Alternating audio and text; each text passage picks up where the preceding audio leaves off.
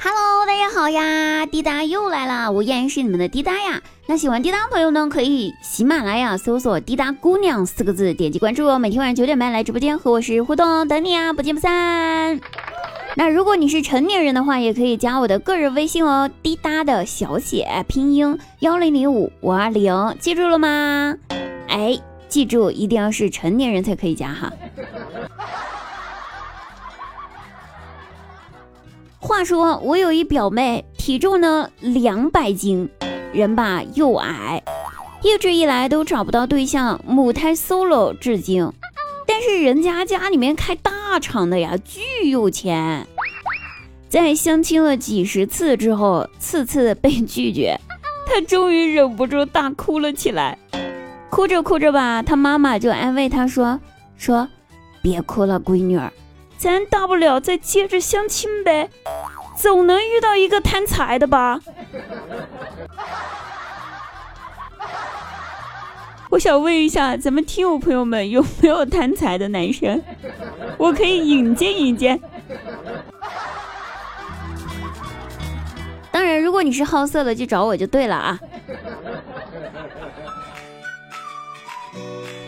那最近呢，压力经济压力特别大，张大鸟呢也给自己找了个副业呀，在菜市场租了个摊位卖菜，起早贪黑的，可累了。这不，今天下午下班了，我就去菜市场买菜，特意绕了一大圈去照顾他的生意，然后发现他卖的菜都不咋新鲜，我就问他说：“大鸟呀，你这菜这么腌，不行呐，不好卖呀。”然后张大鸟叹了口气，回答道：“哼，早上刚到的呢，新鲜着呢。从早上到现在，没几个人买。他以为自己没人要了，这不就垂头丧气儿的淹了吗？还有这种说法呢？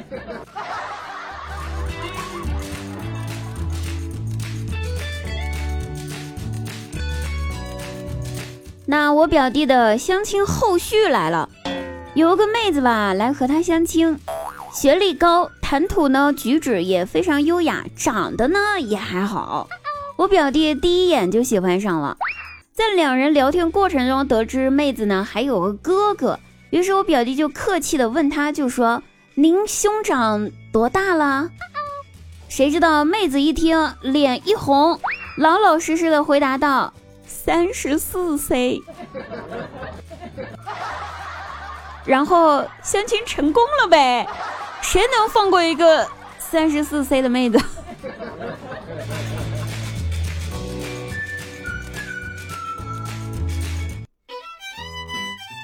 每一次跟我妈走亲戚家，亲戚都会问同一个问题，那就是你找对象没有？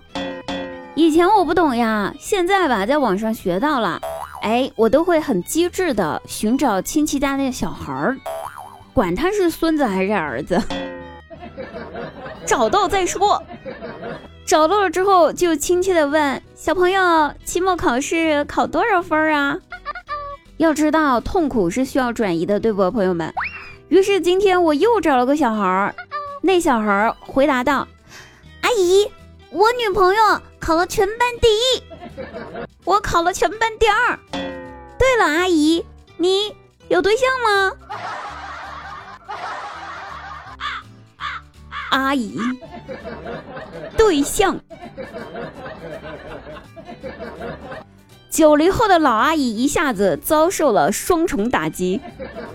网上的段子不可信啊，朋友们，千万不要轻易尝试啊！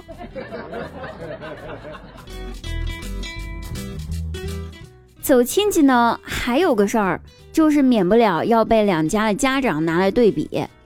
我妈吧，一看亲戚家小孩的房间和我的一样，乱七八糟的不收拾呀，东西乱放。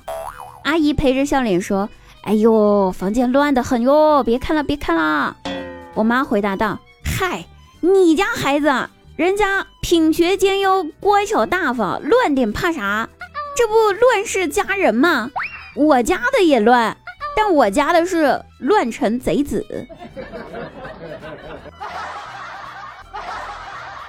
妈，咱抬高别人，贬低自个儿也不是这么贬的啊！这成语是这么用的吗？我太难了。